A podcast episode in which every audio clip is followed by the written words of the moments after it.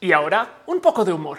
Un poco de helio entra flotando a un bar, a lo cual el bartender se voltea y le dice, hey, en este bar no atendemos a gases nobles. Y el helio no reaccionó.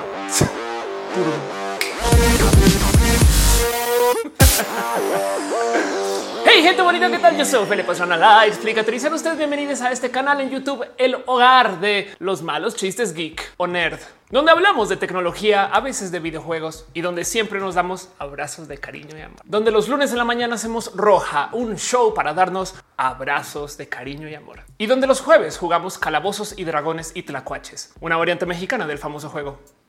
Este video fue editado por Elisa Sonrisas, la mejor transeditora del Internet. Chequen en redes sociales como Elisa Sonrisas. Déjenle un abrazo. Hoy quiero platicar de un tema que me llega muy al corazón porque últimamente he estado investigando mucho por mis propias necesidades, pero que en últimas creo que es algo que vale la pena discutir con ustedes porque nunca sabes quién necesita saber algo acerca de esto que está pasando en el mundo de la medicina. Y sí, yo sé, hablar acerca de la medicina hoy en día es complejo porque estamos pasando por una pandemia y porque estamos lidiando con todo tipo de problemas y complicaciones. Hoy quiero platicar acerca de algo sumamente complicado que está sucediendo en el mundo de la farmacéutica. Y yo sé, la farmacéutica está rota. Esto lo sabemos desde hace muchos ayeres. Todo el mundo ha lidiado con algún problema, con algo relacionado al poder conseguir una medicina o no poderla conseguir. Pero dejando de lado política y quejas acerca de los sistemas nacionalizados de medicina o el cómo deberían de funcionar, quiero hablar acerca de un problema que es un poquito más estructural acerca del cómo está formada la industria farmacéutica. Y es que primero que todo, el mero hecho del cómo se manufacturan las medicinas lleva a un sinfín de complicaciones porque si bien hacer una pastilla anticonceptiva pues no es algo sumamente fácil, el cómo se fabrica no debería de ser tampoco tan difícil, sobre todo sabiendo que la gente que fabrica estos productos está manufacturando usando pues recetas desarrolladas hace más de 20 o 30 años y que por algún motivo todavía las vemos como complejas y distantes. Y aún así, el mero proceso por el cual está estructurada la farmacéutica,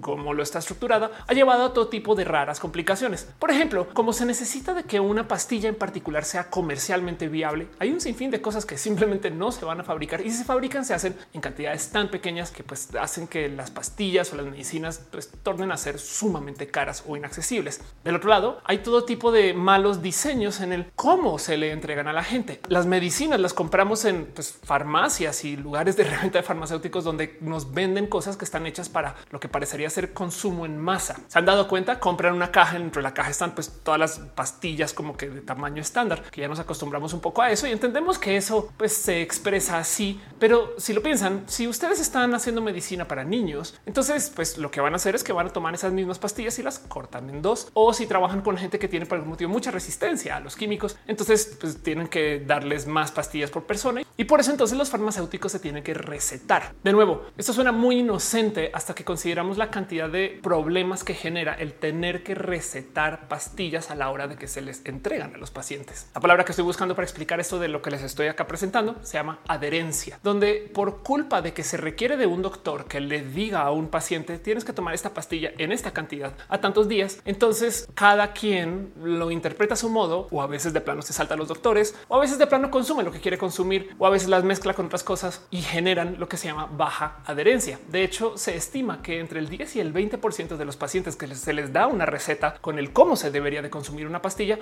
la consumen tal cual. Y bueno, evidentemente no solo pastillas, inyecciones, geles, eh, todos los modos posibles en los cuales tú podrías tomar un medicamento para lo que sea que lo necesites. El otro problema relacionado con la manufactura de la medicina es que pues hay evidentes mafias y hay controles muy famosamente conocidos de quién sí puede vender qué y dónde y cuándo. Hay control de patentes, hay producción de químicos que tiene que ser supervisada y que tiene que ser autorizada por instituciones gubernamentales para rematar y que en últimas capaz si no le llegan a las personas, pues porque generan una presión para generar una decisión de precio del lado de las farmacéuticas. Es muy normal escuchar a farmacéuticas hablar de cómo les cuesta millones de dólares el investigar el cómo se hace una pastilla para luego vender la cara para supuestamente recuperar esos costos. Cuando vas y te asomas y este no tiene que ser el caso para todo lo que se está fabricando, sobre todo los precios a los que se venden algunos medicamentos. Afortunadamente en México este no es un problema tan latente. Ojo, no estoy diciendo que la medicina sea barata. La verdad es que sí lo es a comparación del mundo desarrollado, sobre todo Estados Unidos. Pero de todos modos, también pasamos por este sufrir. Hay cosas que no se consiguen acá. Hay cosas que se consiguen que son importadas y hay cosas que necesitas recetas, pero que la receta te la da un doctor solamente por controlar el acceso a la medicina por fines de mantener una industria andando. Yo sé que aquí estoy haciendo una acusación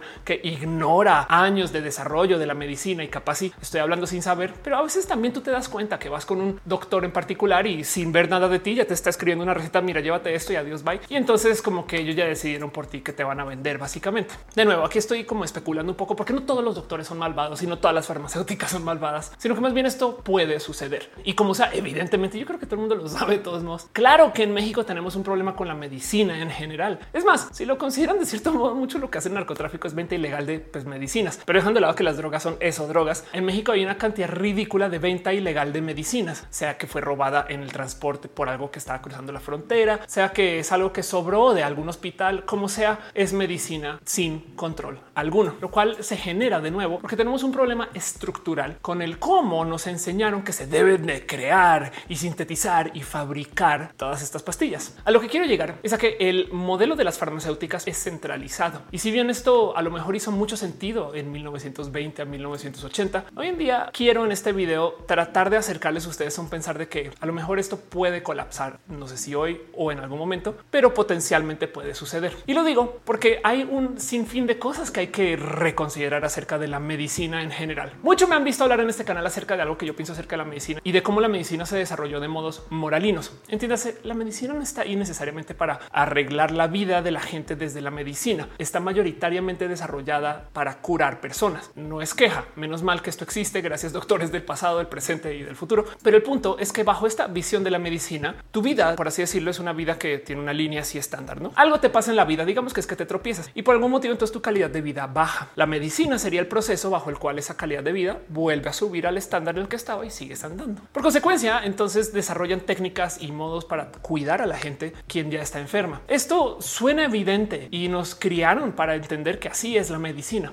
Pero si lo piensan, esta gente tiene el poder para tomar a alguien que está en esta línea de vida y mejorar su estándar de vida proactivamente. Uno de los modos de comprobar que esto tiene tantita de veracidad es que, por ejemplo, en el área de la salud mental tenemos un libro que es el famoso DSM5, el Manual Diagnóstico y Estadístico de los Trastornos Mentales, que tiene documentado todo lo que se podría considerar un trastorno que de entrada yo no sé si todas las neurodivergencias serían trastornos, pero bueno, dejando la diversidad y la mentalidad de la diversidad de lado, lo impresionante aquí es cómo está documentado todo aquello que te hace caer en tu línea del estándar de la vida y pues cómo puedes tratar o lidiar con eso más o menos para poder volver a la norma. Pero no tenemos un libro que sea el manual de sobre trastornos o lo que sea que sea el antónimo de trastornos, el manual de cómo hacer que la gente piense más, el manual nootrópico, el manual que eh, trabaje estas cosas que pues a lo mejor no lidian con el curar a alguien, pero sí lidian con el hacer que la gente esté más viva y despierta. Por el mismo motivo, la medicina, por ejemplo, tiene una cantidad ridícula de investigación de cómo lidiar con curar la depresión con antidepresivos, pero la ciencia que investiga las drogas recreativas, que pueden ser muy útiles en esto del trabajo de la depresión, es muy escueta e históricamente ha sido muy escueta. Si existe, que bueno, lo general cuando existe viene de pues, fuentes más modernas y recientes, porque esto no se hace hasta hace muy poquito. Pero el punto es que por mucho tiempo muchos doctores no investigaban el para qué sirven las drogas recreativas si pues, los consumen pues, por motivos recreativos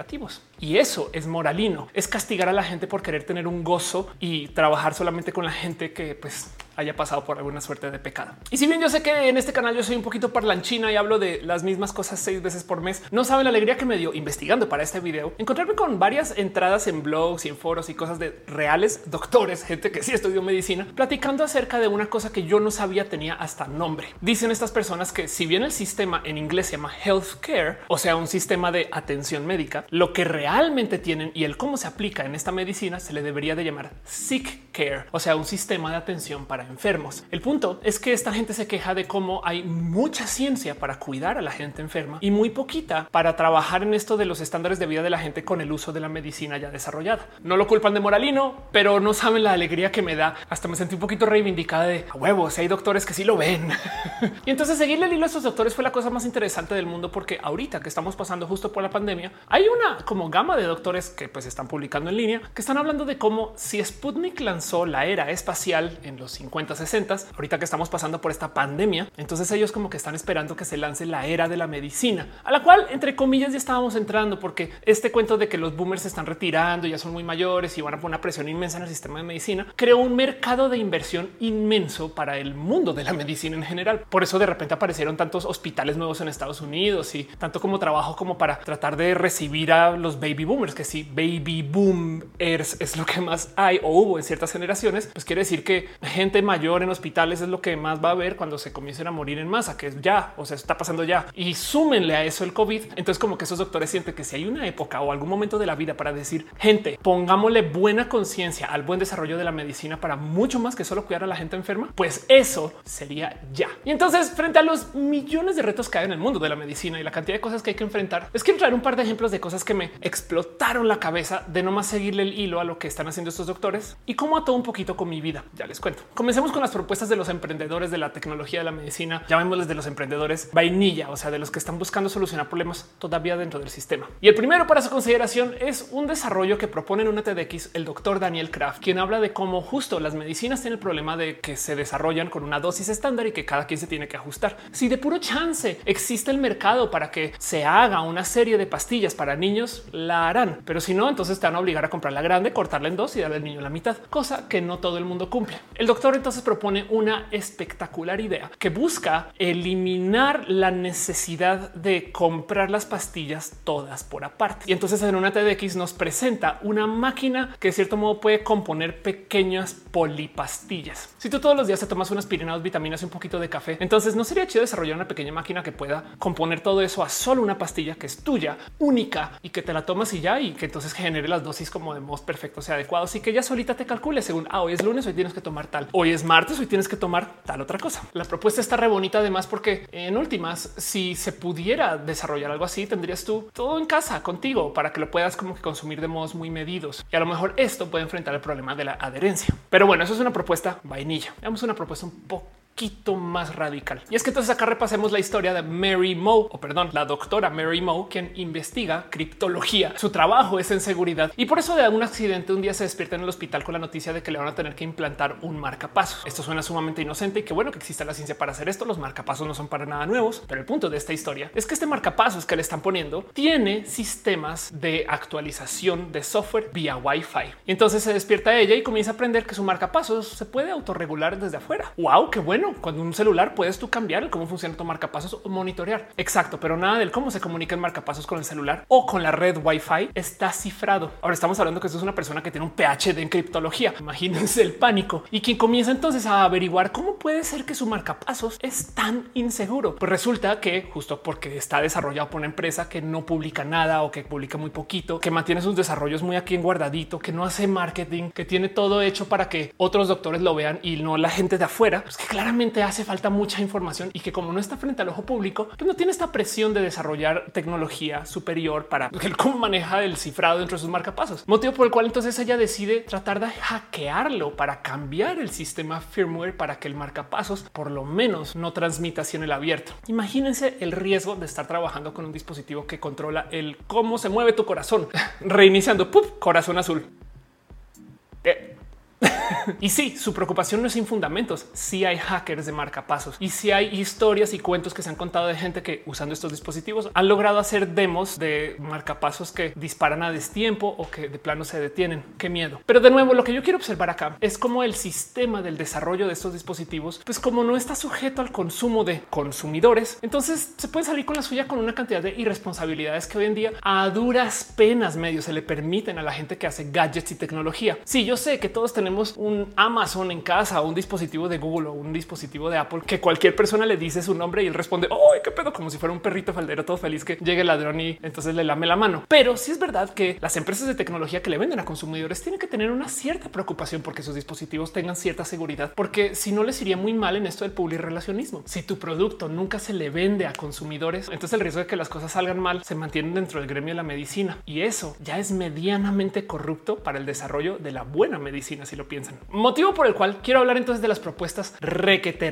nerd que me parecen muy justas o en últimas me parecen respuesta a la cantidad de basura y malas prácticas que aplican las personas que trabajan en la industria de la farmacéutica. Y para eso quiero invitarles a que me acompañen a Mundo Alergias, de las cuales puede que sean muy familiares o puede que no sepan nada. Pero en caso de que nunca hayan estado con una persona alérgica o que ustedes son personas alérgicas, claramente habrán visto a alguien o saben cómo se siente cuando estás pasando por un ataque de alergia, que es básicamente tu cuerpo diciendo, oh, está pasando algo, sobre reaccionemos. Y entonces se comienza a cerrar la garganta o se comienzan a disparar como todo tipo de manchas en la piel. Puede pasar mil cosas con las reacciones alérgicas, pero como sea, hay unas que son muy, muy, muy peligrosas. Tanto que si no te tratan ahí en el momento, puede ser muy dañino o muy peligroso. Motivo por el cual se desarrolló en algún momento un producto que se llama el EpiPen. Este curiosamente no lo he visto tanto en México, pero cuando yo vivía en Estados Unidos me era como que muy normal tener amigas alérgicas que cargaban su EpiPen. El EpiPen básicamente es un autoinyector de epinefrina o en otras palabras es un dispositivo que te inyecta en chinga adrenalina. ¿Cómo funciona esto? Pues al tener más adrenalina en tu sangre, tu corazón bombea más y como que acelera o ayuda a que tu cuerpo trate más rápidamente lo que sea que está tratando de enfrentar con esto con la reacción alérgica y en últimas te libera del problema. Si tú estás en un restaurante y te comiste algo que de puro chance pasó por una máquina que tenía nueces y tienes una alergia severa a las nueces, ahí en ese momento se te puede cerrar la garganta. Entonces el EpiPen es básicamente un modo de inyectarte un poquito de epinefrina, pero este viene cargado con un resorte para que inyecten chinga, para que no estés pensando que cuando, como si estás ahí en el piso acá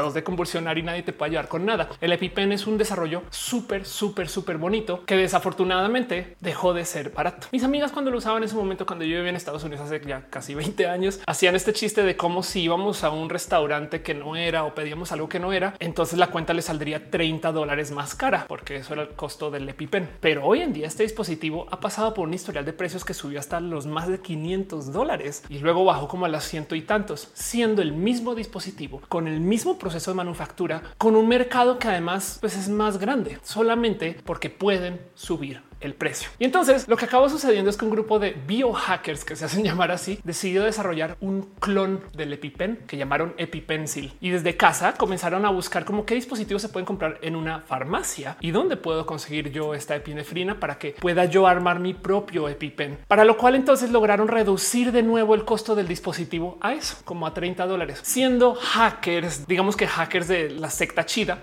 esta gente entonces procedió a publicar el cómo se puede manufacturar desde casa esa copia del EpiPen y lo llamaron EpiPencil. Y ahí está para que tú puedas hacer tu propio tratamiento en contra de esto de las alergias. Si lo piensan, ¿es esto ilegal? Pues sí, de hecho esto es abuso de las leyes de derechos de autor. Pero del otro lado, si la farmacéutica te está cobrando 300 dólares por un dispositivo y no los tienes, entonces a lo mejor esto es lo que vas a tener que hacer para salvarte la vida en potencia. Lo más impresionante es que en respuesta a lo que hicieron estos piratas, pues la empresa que fabrica EpiPen decidió liberar el producto EpiPen para que se hagan genéricos, proceso bajo el cual les tomó por lo menos unos cuatro años poder conseguir aprobación porque hicieron un diseño que no fue aprobado. Pero ojo que esta es la misma empresa que ya tenía un diseño aprobado y mágicamente el genérico no lo aprobaron sino hasta años después y que además, pues aún siendo el dispositivo genérico, el precio lo tienen en 140 dólares versus los 30 del EpiPencil. ¿Cuál es la diferencia? Que si tú haces tu EpiPencil en casa y algo sale mal,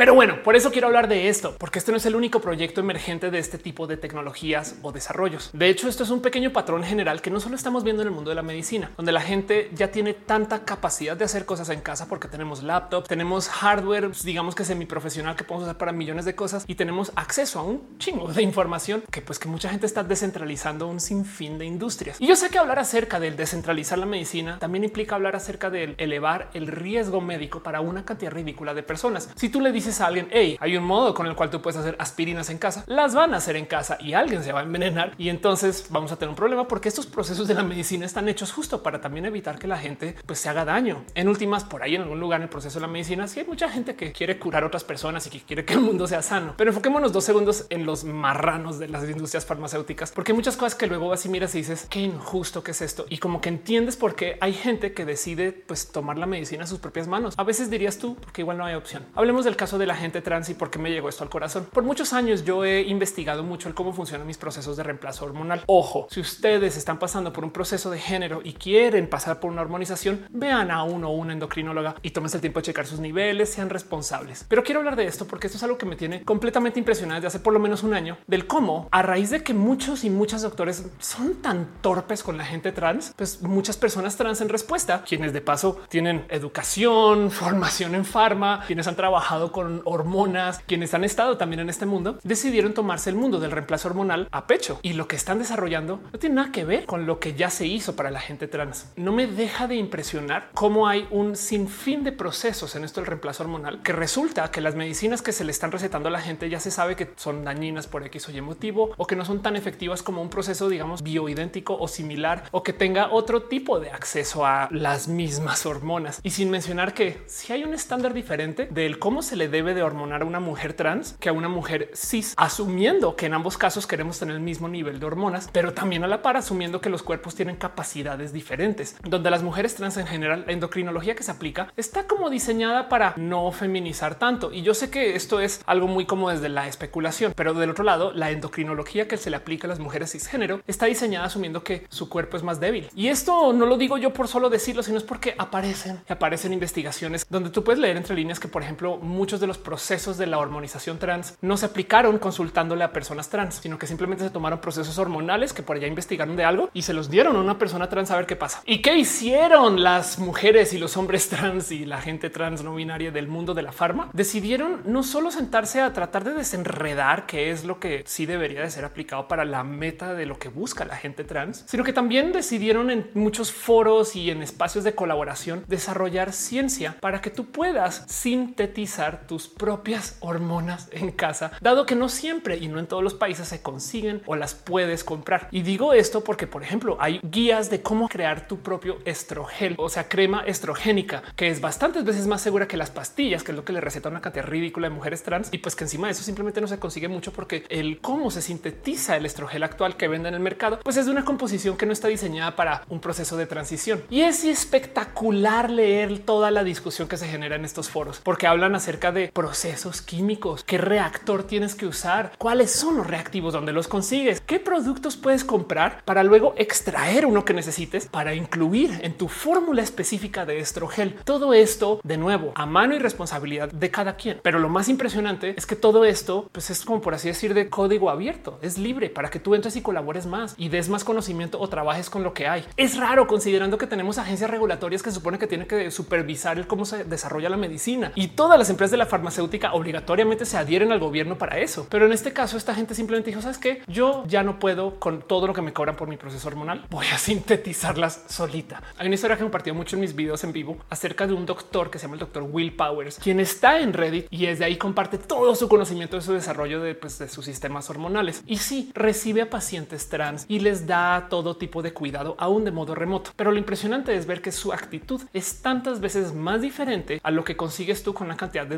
que están ahí como para medio, nomás asegurarse que si quieres las hormonas o no. ¿eh? Por si no lo saben, hay doctores que genuinamente te piden una cosa que se llama experiencia de vida, donde básicamente te piden que vivas como mujer trans por uno o dos años a veces para comprobar que realmente quieres transicionar y que no te vas a arrepentir. Y entonces en esencia te envían al mundo sin tener herramientas pues, médicas para lidiar con tu disforia, a ver si realmente lo quieres. Prueba por fuego, prueba frente a las llamas, a ver si eres tan trans de verdad o no. También me ha tocado hablar con gente que para poder tener acceso a sistemas de medicina trans, le tiene que comprobar a sus doctores que son realmente trans. No vale si tú de repente llegas y dices, no, pues es que yo soy una persona no binaria y pues la verdad es que pues solamente hay que tener un cuerpo un poquito pues más afeminado, pero pues no, o sea, la verdad es que no me quiero testosteronizar mientras crezco y ya, cosa que esos doctores rechazarían en chinga. Lo que tendrías que decir es no, doctor, es que yo desde chiquita me ponía los tacones de mi mamá y jugaba con Barbies. Yo soy muy mujer, de verdad, soy súper, súper mujer. O sea, yo no puedo con una vida donde no sea nada, nada, nada, sino dos mil por ciento mujer, drama, drama, drama, para poder justificar que realmente lo quieres. Que si lo piensan, pues sí, hay que asegurarse que la gente realmente quiere entrar a estos procesos. Entiendo bien eso, pero en un mundo donde hay mujeres cisgénero quienes por gusto testosteronizan sus genitales solamente para pues literal cambiarlos. Entonces, ¿en qué momento no podemos también aceptar que hay gente que pues puede entrar un proceso hormonal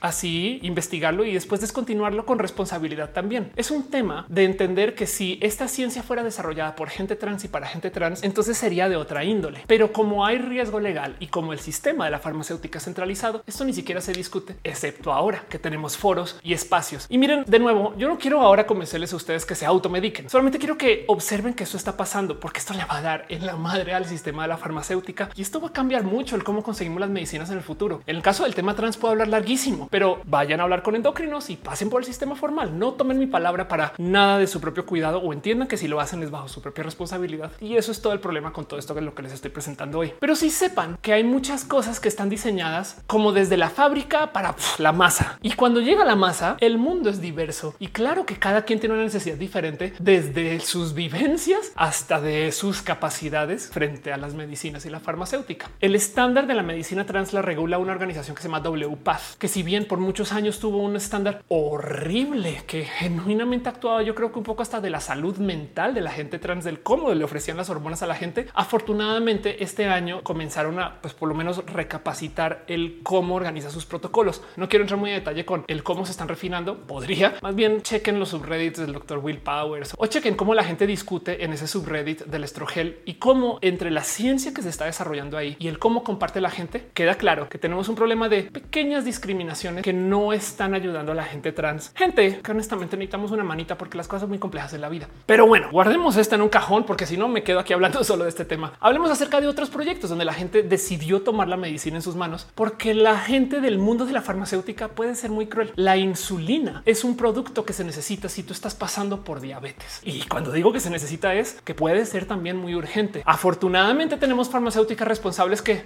¿qué? Ajá. Ah, me dices que eh, la insulina la dispararon de precio. Ajá, a 600 dólares en el 2016. Ok. Y ahora 300 dólares por. Ok costo mensual aproximado de lo que una persona que tiene que consumir insulina para su diabetes ha tenido que pagar del 96 para acá. Básicamente pasaron de pagar unos 20, 30 dólares al mes a pagar unos 200, 300 dólares al mes por el mismo producto. Y de nuevo, solo consideren que del 96 al 2020, claro que han mejorado los procesos de manufactura, claro que han mejorado los procesos de envío. Entonces las empresas no solo están ganando más dinero por cobrarte más, sino porque se están ahorrando más del otro lado, del lado de la manufactura. No es como que digas, hoy no, la escasez de la insulina ha hecho que se dispare en precio. No, motivo por el cual un grupo de biohackers nuevamente decidió tomarse a pecho el cómo desarrollar insulina en casa. Entérense ustedes del proyecto Open Insulin, que se dedica a darle a la gente las herramientas para que desde casa pueda sintetizar su propia insulina y entonces ya no tenga que estar comprando estas cosas carísimas en la farmacia y las pueda conseguir a unos precios de medianamente estimado 30, 40 dólares al mes. Otra vez como se vendía en el 96. Estoy preguntando en México un poco por los precios de la insulina mensual y me decían que más o menos esto es lo que ronda acá. Qué bueno, me alegro que el vicio estadounidense de la medicina súper, hiper, mega cara no derrame a México, pero sí quiero dejar ahí presente que lo importante y de lo que quiero observar aquí no es del hecho de que la gente está haciendo sus propias medicinas solo porque son súper cool, sino es del observar este patrón de la descentralización de la manufactura de las medicinas, porque esto puede ser muy poderoso para un sinfín de aplicaciones. Digo, por supuesto que la gente que hace aceite de cannabis, pues también esas personas aplican este tipo de procesos. Obviamente tú no puedes ir aquí a la farmacia la ahorra comprar pues, aceite CBD, sino que lo tienes que sintetizar en casa y tienes que tener acceso a este pues, conocimiento de cómo se hace. Ahora yo les pregunto a ustedes de todas las pastillas que ustedes consumen al mes, ¿ustedes creen que la ciencia para desarrollar esa pastilla es así de nueva que amerita el precio que nos obligan a pagar? Eso solito ya debería tener alguna suerte de criminalidad encima. Pero bueno, evidentemente todavía se logran vender muchas medicinas en muchos lugares. Hay lugares donde simplemente no llegan y ya. Así que le doy la bienvenida a este esfuerzo de descentralizar la farma, pero quiero que vean lo lejos que han llegado estos. Porque cuando les digo que la gente que fabrica farmacéuticos ha logrado reducir los costos de fabricación ha logrado optimizar sus procesos, quiero que entiendan que hoy en día hay máquinas reactores automatizadas. Entiéndase, son pequeñitas fábricas de pastillas o de químicos y componentes químicos, donde tú todo lo que tienes que hacer es alimentarle como los componentes base, o sea, los reactivos, y luego con una llavecita USB donde tienes la fórmula, por así decir, podrías ingresarla ahí, decirle, cocíname aquí un poco de paracetamol y sale. Lo único que tiene que hacer el doctor de turno supervisando o quien sea que supervise estas máquinas es eso, asegurarse que no se haya desconectado y que todo esté en orden y que los reactivos no falten. Y entonces no podría una ir y comprar una de estas máquinas, gastarse, no sé, 20 mil, 30 mil dólares. Yo no sé cuánto puede valer 50 mil, 100 mil dólares y tenerla aquí y hacer una pequeña como farmacéutica de pueblo, por ejemplo, para la gente que no tiene acceso a esto. No, porque primero que todo no te la van a vender si tú no estás dentro del sistema de la farmacéutica. Técnicamente no la consigues con mucha facilidad, aunque no dudo que exista por ahí un proveedor que te la entregue solo porque sí. Y entonces tú puedes tener como tu farmacéutica del garage o algo para que puedas hacer como estas cosas en casa. Pero así como hay gente que desarrolló el EpiPencil o el proyecto de Open Insulin, hay un grupo de personas que desarrolló un microreactor para que puedas tener en casa y crear tus propias medicinas desde ahí les presento la colectiva de Four Thieves Vinegar, quien es un pequeño grupo de doctores liderado por una persona en particular muy visible entre los medios, quienes crearon el cómo tener tu pequeño reactor de casa, el cómo fabricarlo, el cómo operarlo y que te ayudan hasta en el saber qué tipos de reactivos tienes que conseguir, en qué cantidades y demás, para que luego de modos medianamente automatizados puedas tú también hacer manufactura de medicinas, llamémosle en casa. Lo impresionante es que vas a su sitio y los planos están ahí para que los descargues hasta en torrent si así lo quieres. Y el cómo conseguir los reactivos, la verdad es que es un problema bastante más fácil de solucionar que el cómo conseguir una pastilla que te la podrían estar vendiendo en la farmacia a 20, 30 mil dólares más receta. Hay un caso en particular que se volvió muy famoso en el 2015 de un ejecutivo empresario que se llama Martin Shkreli, quien no recuerdo si fue que compró una farmacéutica o que ya que la operaba tomó la decisión de, pero donde básicamente subió el costo de una medicina en particular, un medicamento que se vendía para pues, casos de infecciones o de toxoplasmosis para la gente que tiene gatos y gatas y que en su momento se vendía en 15 dólares, si mal no recuerdo la pastilla. De la noche a la mañana, él decidió solo porque sí que esa pastilla se debería de vender en 750 dólares. Tomen en cuenta que hay gente que depende de este tipo de medicamentos y para rematar, al parecer no había reemplazos ni genéricos. Entonces, si tú necesitabas de esta pastilla pagando cada, digamos, mes de la noche a la mañana, te subieron la renta de 15 a 700 dólares. A Shkreli lo acabaron tildando como el Pharma Bro porque era un vato muy como de pistolitas, que yo soy el más chido. Y pues su caso fue criminal, fue muy famoso. Pero volviendo a la historia que les estaba contando acerca de los Four Thieves Vinegar, en esta demo en particular, se toman el tiempo de en la demo, mientras están dando la conferencia de cómo podrías tú tener un reactor en casa, crear un poco de Daraprim. Acá sobre la marcha, básicamente descargan la receta de qué tipo de componentes tienes que mezclar para que la máquina, por así decir, que pues la verdad es que sí se ve muy hecho en casa, te dé un poco de Daraprim a precio muy similar de lo que costaba originalmente antes de que el Pharma Bro decidiera multiplicar por 5 mil su costo. El punto aquí es que fabricar estos farmacéuticos en casa no necesariamente te van a dar una opción tan barata como cuando las farmacéuticas lo venden a su precio barato. Pero del otro lado, las farmacéuticas no están vendiendo a su precio barato. Para que entiendan, en el caso de la insulina que están vendiendo a 200 dólares, pues el costo de la producción en un caso donde salieron a dar un testimonio hablando de este tema, le salía a estas empresas en un alrededor de un dólar o dos dólares. Piensen en eso. Les vale un dólar hacer y lo venden a 200 y para rematar se lo venden a gente que lo tiene que consumir para su vida. Entonces, de nuevo, entiendo los riesgos asociados, pero también celebro que exista gente como Four Thieves Vinegar que básicamente dicen a mí no me obligan a comprar dentro de su sistema roto, mal diseñado y que además abusa de la gente. Más impresionante y también lo presentan los Four Thieves Vinegar es el cómo esta gente también está haciendo uso de software, porque vivimos en la era moderna y tenemos acceso a un sinfín de investigación y a inteligencias artificiales. Y en esto les presento Kemática o Cynthia, que son básicamente software que generan recetas de retrosíntesis. Entiendes, tú le dices yo necesito esta molécula en particular, que puede ser la molécula de, no sé, el misoprostol. Y entonces el solito comienza a hacer el cálculo de qué reacciones tienes que hacer para llegar a esa molécula. Y de paso puede hacer esa reacción de tal modo que no pase por la patente. Para hacer estos cálculos, Kemática o Cintia hacen uso de inteligencia artificial porque tienen todas las reglas de las interacciones, de cómo funcionan pues, los procesos químicos. Y en última están un pequeño, ok, esos son los reactivos que vas a necesitar. Y este es el proceso, esta es la receta para que hagas tu misoprostol en casa. Una pastilla muy controversial, por esto los abortos a lo cual le doy la bienvenida que exista. En la demo de Four Thieves Vinegar dicen, imagínense, si en vez de depender de las farmacias para que comiencen a vender misoprostol en tu país donde el aborto no es legal, si le pudieras decir a la gente, descarga este torre, compra estos químicos y fabrica esto en tu casa. Misoprostol libre por fines activistas. Wow. ¿Cuántos más proyectos no existen así? Vivimos en la era del Discord y de los grupos colaborativos donde la gente puede colaborar con pues, gente de todo el mundo. El desarrollo de los psicotrópicos original funcionó medianamente así. Era un doctor que estaba investigando estos psicotrópicos que le cerraron su investigación porque en los 70s o 60s esto era pues, muy mal visto, peor que hoy. Y entonces él decidió publicar un sinfín de estas recetas en libros que en un caso en particular se publicaron como un libro de ficción.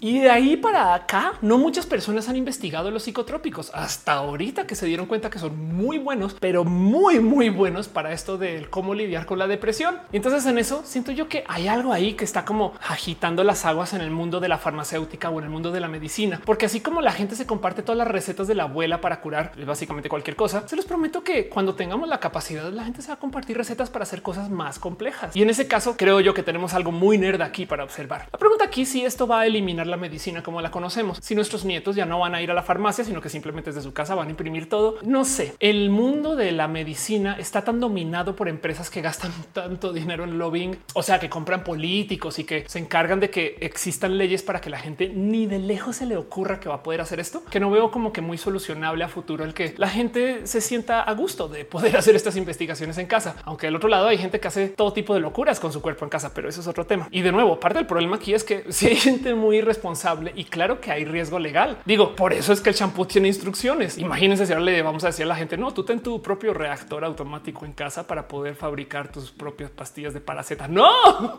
explota en la cocina, no sé. Pero sí es verdad, como hay que platicar acerca de que nos crían y nos enseñan esta noción de que la medicina, sobre todo la medicina farmacéutica, es ruda, difícil, distante, de gente muy profesional que flota por aquí arriba en sus nubes del saber y nos dicen desde arriba cómo son las cosas, cuando la verdad es que los procesos y la química que aplican no es para nada reciente en muchos casos. Y además hay muchas cosas que la neta neta sí podrían como que soltar un poquito, pero no lo hacen porque dominan la industria. Hey, recuerdo un amigo biólogo molecular que me contaba que cuando estudiaba y tenía acceso a reactores, entre él y sus compañeros, literal sintetizaban un clon de Red Bull porque podían. Tenían su propia fórmula para pues, tratar de acercarse lo más posible y pues de hecho lo modificaban a gusto según sus necesidades de lo que iban a hacer ese día. Fin. Pero por ejemplo, quizás una solución hacia el futuro de la farmacéutica es que sí, sí se debe de descentralizar la producción de todos los productos de la farmacéutica. Pero en últimas, esa responsabilidad se podría aliar con, por ejemplo, sistemas hospitalarios. ¿Qué tal que cada hospital pudiera imprimir sus pastillas y las pueda desarrollar en específico para tratar a la gente que está ahí en el momento sin tener que comprar cosas en condiciones de producción masiva y luego tener que dividirlas por pedacitos para entregárselas a la gente esperando que la dosis esté bien llevada? Más bien, tú ya mides la dosis y haces su polipastilla con todo de una y la entregas. Pero bueno, quiero que sepan ustedes que hay un rubro inmenso de personas que ya no está pasando por los procesos estándar de la verificación de la medicina y que está básicamente hasta sintetizando pastillas en casa. Y no estoy hablando de consumos que son de plano ilegales, sino simplemente de consumos que son muy caros o que son inconseguibles o que honestamente en algunos casos están prohibidos por motivos moralinos. Y eso que todavía queda acá una caja de Pandora inmensa que platicar acerca de la gente que hace biohacking, literal biohacking, que busca procesos para hackear tu cuerpo, para buscar más que optimizarte, sino suprahumanizarte y que están desarrollando productos y consumos que en últimas pues pueden hacer que la gente sea más competitiva, aunque maneje más riesgo a muy corto plazo o quizás no más competitiva, más feliz, más empática. No sé. De hecho, hay gente que está trabajando con CRISPR, el sistema para hacer modificación genética en casa. Y eso es todo otro roja de gente que ha modificado su genética literal en live streams de Facebook. Qué raro. Pero bueno, hoy quiero más bien que nos llevemos a este pensar. La medicina está dominada por el rancherismo y pasa por un proceso muy similar a esto de lo que le está pasando ahorita al sistema de leyes o de lo legal, donde pues sí, hay una cantidad ridícula de abogados que sienten que tienen que escribir de modos rimbombantes y súper decorados, porque entonces eso hace que la gente del común no lo entienda y puedan proteger su trabajo medio de hacerlo inaccesible. Si ven lo culero que es eso, culero, o sea, no, no, no es injusto, no, no es culero. que tú seas bueno o buena en tu trabajo, no porque haces bien tu trabajo, sino porque lo haces inaccesible para la banda. Qué rudo y seco y feo que suena eso. Lo mismo con la medicina. Creo yo que hay muchos procesos farmacológicos que nos invitan a creer que son cosas imposibles y que tenemos que conseguirlo solamente del modo formal que podríamos cuestionar de nuevo hoy en día cuando tenemos, no sé, supercomputadoras con las cuales nos bañamos. Pero bueno, ¿le ven ustedes futuro a esto? A mí me impresiona que esto exista y me da mucha alegría que la gente se adueñe de sus propios procesos de la medicina. Yo, entre millones de motivos, soy trans, pues por un lado porque puedo, pero también porque yo declaré hegemonía sobre mi cuerpo. Entonces, claro que yo al adueñarme de mi proceso de medicina que supervisa también todo esto que estoy haciendo con mi cuerpo, la verdad es que me siento muy bien porque entiendo qué estoy haciendo con mi cuerpo y por dónde va. Y si bien esto es un proceso personal, o sea, no todo el mundo tiene que estar al tanto de qué es todo lo que consume cuando y dónde, sino simplemente doctor, deme la pastilla y yo ya sigo con lo mío. Adiós. Siento yo que hay algo ahí donde la medicina se desarrolló como para crear una élite y separarla un poquito de la gente y a lo mejor eliminar un poquito esa cultura de ese como elitismo de la medicina podría ser muy beneficioso. Pero bueno, rants de lado, ¿cómo se sienten ustedes con esto? Déjenme aquí abajo comentarios qué opinan, qué pastillas toman, mera curiosidad o qué les gustaría que fuera fácil de conseguir. También mera curiosidad. Si ustedes se pudieran modificar algo en su cuerpo y no está hablando de tecnología, sino de cirugías, por ejemplo, ¿qué serían? Déjenmelo saber. Mera curiosidad también. Para todo lo demás, este tipo de cosas me llama la atención porque pues todo esto también ayuda a la diversidad. En últimas, que la gente esté más consciente de lo que le rodea, así sea desde la medicina, es parte de entender que todo el mundo es diferente. Y hey, sí, sí hablen con doctores y chequen con gente lista, inteligente y solamente tengan presente que cuestionar no implica querer eliminar. ¿eh? Pero bueno, para todo lo demás, déjenme decirles que les tengo mucho cariño por venir a este video y gracias por acompañar. Gracias por ser parte de mi nerdeo semanal o algo así. y asimismo hablo directo contigo, nomás para decirte que te quiero y que gracias por pasar.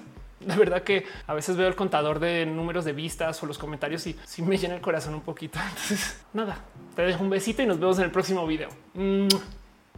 Bye.